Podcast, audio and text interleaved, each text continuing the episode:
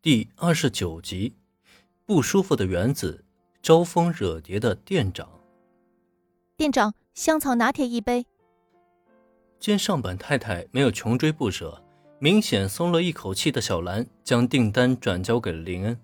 不过，就在他完成工作，来到原子身旁之际，却发现自己的好友脸色明显有些不对。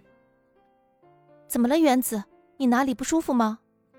不知道发生了什么的小兰很是关切的开口问道，但面对好友的关心，原子的表情却显得很是复杂，最终长长的叹了一口气：“唉，我还真是比不上你呢，小兰。”为什么原子的脸色不好看呢？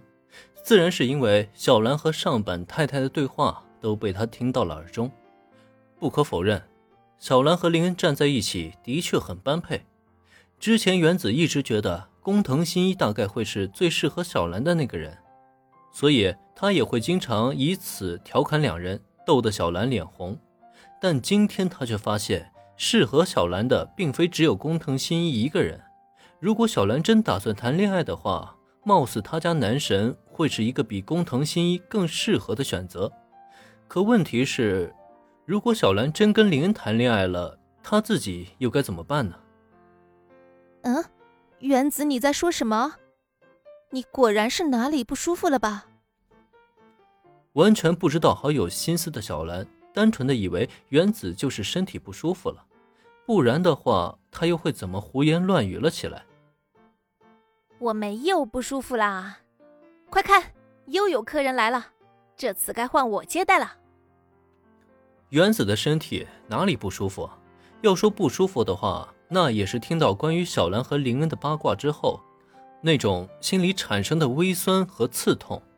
但原子知道，他绝对不能将心中的感受说出来，因为一旦那么做了，善良的小兰就必定会顾及自己的心情，选择疏远林恩。那不是他想看到的。即使小兰和林恩真的因此最终走到一起，他也绝不会这么做。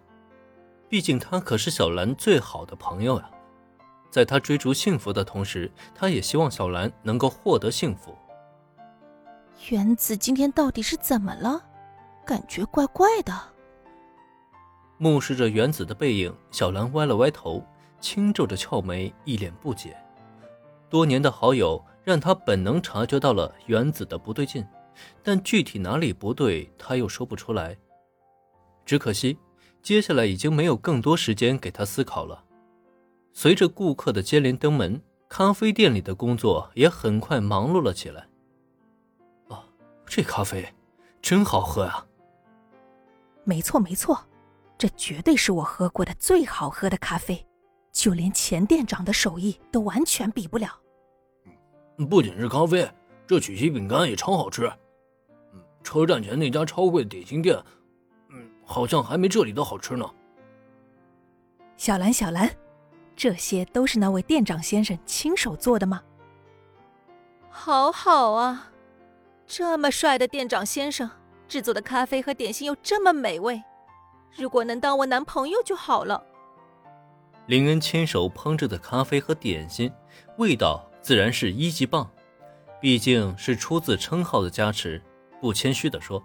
林现在就是世界最强的咖啡店主，没有之一。也正因为如此，每一位进店光顾的客人，最终都成为那些美味咖啡和点心的俘虏。